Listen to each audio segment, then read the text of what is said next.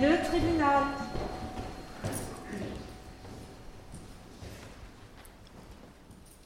Un discours bien rodé, des phrases apprises par cœur, un abord facile et un physique avenant. Dominique, 56 ans, aurait pu être élu employé de l'année s'il n'avait pas mis en place ce cahier des charges pour profiter de la faiblesse des personnes âgées. À la tête de son entreprise de travaux, il aurait arnaqué près de 200 victimes.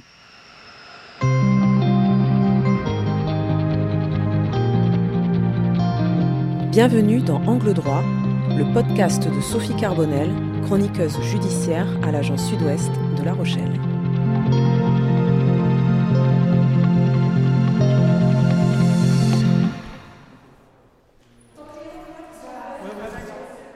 Le 4 novembre 2021, c'est une petite division des 50 salariés d'Atlantic Rénov, dont le siège était basé à Étré près de La Rochelle, qui est appelée à la barre du tribunal correctionnel.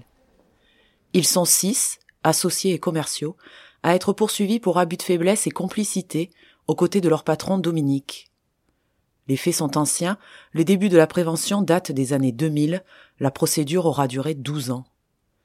Les avocats de la défense en émeuvent, autant pour leurs clients que pour les victimes presque toutes décédées depuis.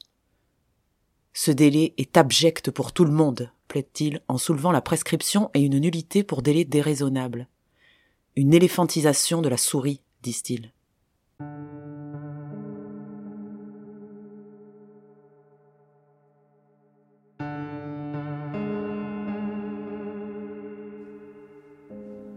La souris est sortie de son trou le 18 décembre 2003, lorsqu'un signalement est envoyé au procureur de La Rochelle contre Dominique.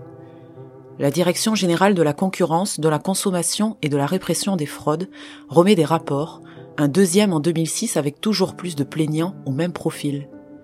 Retraités, âgés de plus de 70 ans, vivant dans de grandes maisons anciennes de La Rochelle à Nantes en passant par Tours ou Sainte. Les commerciaux d'Atlantique Rénov n'ont pas peur des kilomètres. Les VRP toquent aux portes, plusieurs fois s'il le faut, doivent absolument convaincre et ne repartent pas sans un devis inférieur à 1100 euros. La stratégie est agressive, c'est le moins qu'on puisse dire. Chacun a reçu l'ordre d'apprendre par cœur des phrases type alarmistes listées dans un livret remis à l'embauche du type Si vous ne faites rien, ça va s'écrouler. On nous a signalé des problèmes très importants. Ils arrivent ainsi à refaire faire complètement une toiture neuve, à appliquer un traitement préventif ou curatif contre les mérules, ces champignons aussi appelés lèpres des maisons, dans des zones où le risque n'existe même pas. Un commercial à la barre raconte On ne devait pas laisser transparaître nos émotions, ni avoir d'état d'âme. On était formé comme ça. On restait des fois jusqu'à 23 heures pour repartir avec un contrat. Ainsi, Geneviève, une octogénaire vivant seule, aurait dépensé 90 000 euros de travaux. Son conseiller financier sera le premier à émettre un signalement. À la barre, Dominique en fait des tonnes, se dit complètement surpris de cette procédure. S'il y a eu abus de faiblesse, c'est la faute des commerciaux.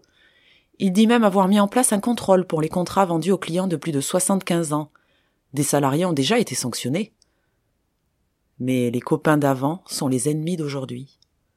À la barre, les coprévenus balancent. On était contraint de vendre au moins deux contrats par jour, dit l'un. On était formé comme ça. L'abus de faiblesse était quelque chose de normal, dit l'autre. On devait faire peur pour entrer, ajoute un troisième. Déjà condamné trois fois par le passé, le patron avait ouvert des agences soi-disant indépendantes. On était à des postes de pouvoir, mais on n'avait pas de pouvoir, précise un associé. C'était juste pour que Dominique se protège. Parfois, il lançait des paris débiles pour faire gagner un GPS TomTom, c'était ridicule. L'un des associés a même quitté la boîte, se disant en désaccord avec les pratiques de la société. Dominique feint la surprise.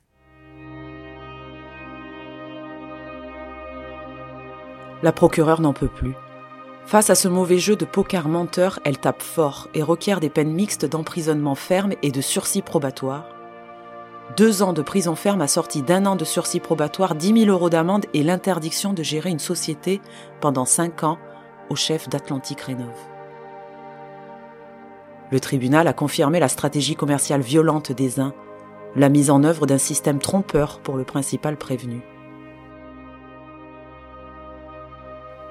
Dominique a été condamné à 6 mois de prison ferme, assorti de 18 mois de sursis simple et 15 000 euros d'amende. Du fond de la salle, le chef d'entreprise a hoché la tête en silence. Il commence à s'habituer.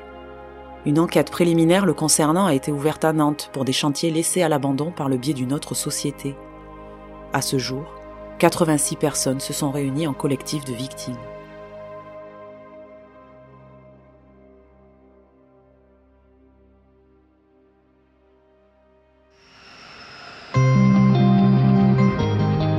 Merci d'avoir écouté ce podcast.